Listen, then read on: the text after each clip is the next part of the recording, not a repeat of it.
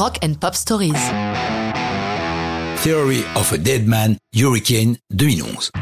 Avant de parler de Hurricane, quelques présentations de ce groupe canadien s'imposent. Ils sont originaires de North Delta, tout à l'ouest du Canada, dans la région de Vancouver. Leur carrière démarre autour d'un barbecue. Tyler Connolly, le fondateur du groupe, a réussi à faire passer une démo à Chad Kroger, le leader de Nickelback, qui vient de monter son propre label 604 Records. Il les invite à un barbecue chez lui. Le climat est bon et Theory of a Dead Man deviennent les premiers artistes signés sur le tout nouveau label. Ce curieux nom de groupe est originellement le titre d'une des chansons de leur premier album. Elle va changer de nom pour devenir The Last Song. Theory of a Dead Man étant conservée pour baptiser le groupe. Dès ce premier album publié le 17 septembre 2002, le succès est au rendez-vous sur l'ensemble de l'Amérique du Nord, l'album devenant platine au Canada comme aux États-Unis. Les succès s'enchaînent et nous les retrouvons à la fin de 2010 en préparation de leur quatrième album. Mais Tyler Connolly n'est pas du tout au top. Il a traversé une grande partie de l'année dans les affres d'un divorce qui se passe très mal.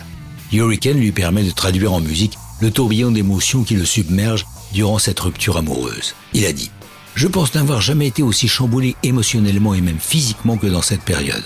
Il m'a fallu beaucoup de temps pour remonter la pente. Mais l'avantage, c'est que ça m'a permis de donner le meilleur de moi-même dans mon travail. Il précise Hurricane était un refrain que je traînais depuis longtemps, que je n'avais jamais pris le temps de finir. Pour cet album, je l'ai enfin utilisé. Mon année avait été difficile et je cherchais quelque chose qui englobe tous mes sentiments. Malgré tout, la séance d'enregistrement se passe dans de bonnes conditions. Le groupe commence par mettre en place un arpège de guitare en stéréo panoramique, une intro qui monte en vitesse avec des effets inspirés de Riders on the Storm pour ajouter au réalisme.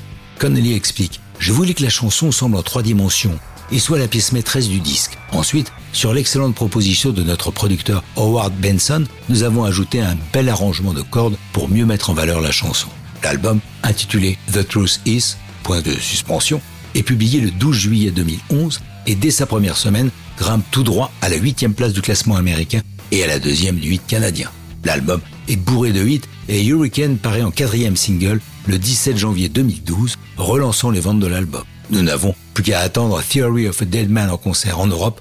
Leur album le plus récent, Say Nothing, est paru en 2020. Mais ça, c'est une autre histoire de rock'n'roll.